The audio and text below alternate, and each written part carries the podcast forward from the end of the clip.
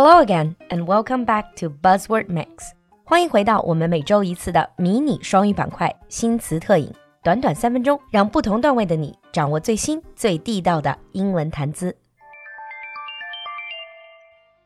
In today's Buzzword Mix，在今天的三分钟新词特饮里，our buzzword is cyber hoarding。To understand what is cyber hoarding, we need to take a look at the word hoarding first. 首先，我们来看看 hoarding 是什么意思。这个词的动词是 hoard，h o a r d。To hoard means to collect or to accumulate certain things excessively。它指的是大量的囤积某一种东西或者某一些东西，通常都是没有什么用的东西。The difference between to collect and to hoard is that we tend to collect things that are valuable。英文里说 collect 一般是指收集某一种有价值的东西。 but to hoard is usually more of a habit. 但是囤积一般就是单纯的一种习惯，而且通常都是一大堆没有用的东西，但是舍不得丢。If you like to hoard, then you can call yourself a hoarder. 那这样的人呢，就被叫做囤积症患者。People hoard all sorts of things. Some people hoard books, even though they might not read them. Personally, I hoard notebooks. I have so many notebooks at home I haven't used. People joke about being a hoarder. 很多人都可能开玩笑说：“哎，我是个 hoarder，我是个囤积症患者。” But it can actually be a mental issue. There is something called compulsive hoarding disorder. 那实际上在心理健康方面，确实是有这样的囤积强迫症。那在美国还有针对这样的一个人群专门做出的真人秀 reality show。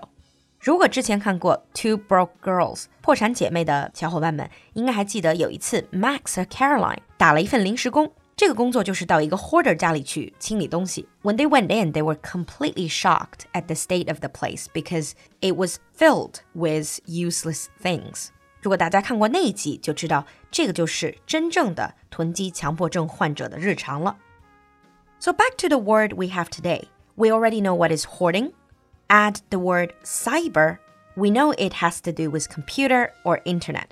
Cyber 这个词一般是指电脑、电子或者是网络。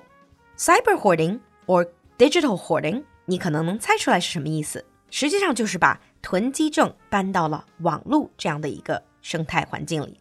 It is the excessive acquisition and reluctance to delete electronic material no longer valuable to the user. 就是在你的电子设备里存了一大堆没有用的东西，但是又舍不得删除。如果你看看你的电脑桌面，还有你的电子设备的界面，看是不是存了一大堆你不用的 App、文件、程序、音频、视频。If the answer is yes, then there's a high chance that you are a digital or a cyber hoarder. There are lots of problems with cyber hoarding. It overloads your devices with digital clutter 那这种 cyber hoarding 它会让杂乱无章的文件撑爆你的各种电子设备。Of course, they can cause cyber security risks. 当然还会有网络安全隐患的问题。And most importantly, they can also affect your mental well-being. 长期以来呢，它确实会对你的心理健康有不良的影响。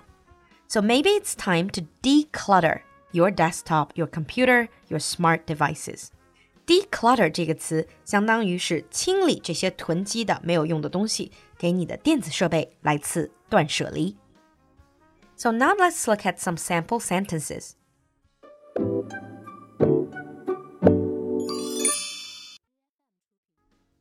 Sample 1 I am a cyber hoarder for sure.